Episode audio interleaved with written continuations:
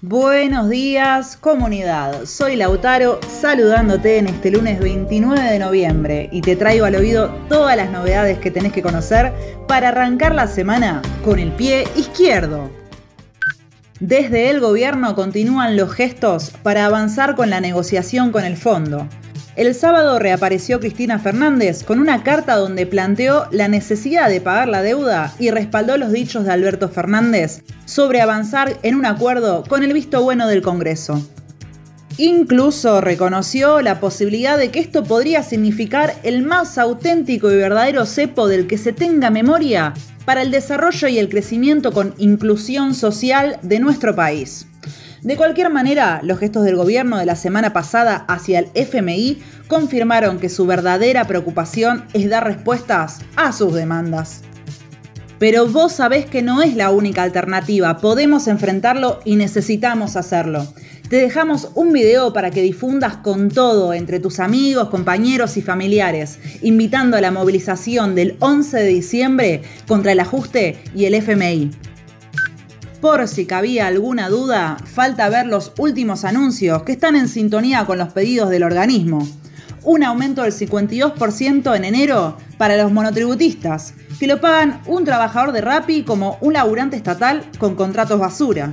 También informaron que la prohibición de despidos y la doble indemnización dejarán de regir muy pronto. Además, Massa adelantó que suspendería la ley de alquileres, dejando sin regulación alguna al negocio inmobiliario hasta que haya una nueva.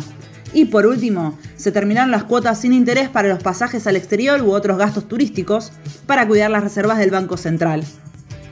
O sea, nada de molestar a los poderosos. Como señalaba Jessica Calcaño en su editorial de ayer, no se tocan las ganancias siderales de los bancos a través de las LELIX, Tampoco se apunta a los grandes fugadores y evasores que se llevan los dólares a paraísos fiscales o a sus casas matrices en el exterior.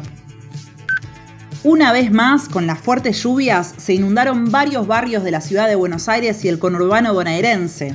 Afectaron a millones de personas que padecen otra vez la falta de obras públicas necesarias. Verdaderos ríos por las calles y alcantarillas con aguas brotando fueron algunas de las fotos y videos que circularon. Sumado a la falta de infraestructura necesaria, los negociados inmobiliarios atentan contra el medio ambiente, agravando aún más la situación. Hoy no te pierdas la entrevista a Juan Camelia de la multisectorial Humedales de Rosario, por alerta spoiler. La nueva cepa de coronavirus llamada Omicron fue dada a conocer el jueves pasado por el gobierno de Sudáfrica. Ya llegó a varios países europeos y algunos de ellos cerraron sus fronteras. La preocupación porque se disemine rápidamente llevó a una caída en las bolsas del mundo.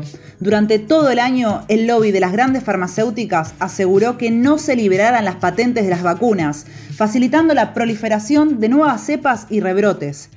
La irracionalidad capitalista al palo. Eso es todo por hoy comunidad y no te olvides que... si vas a la derecha, cambias hacia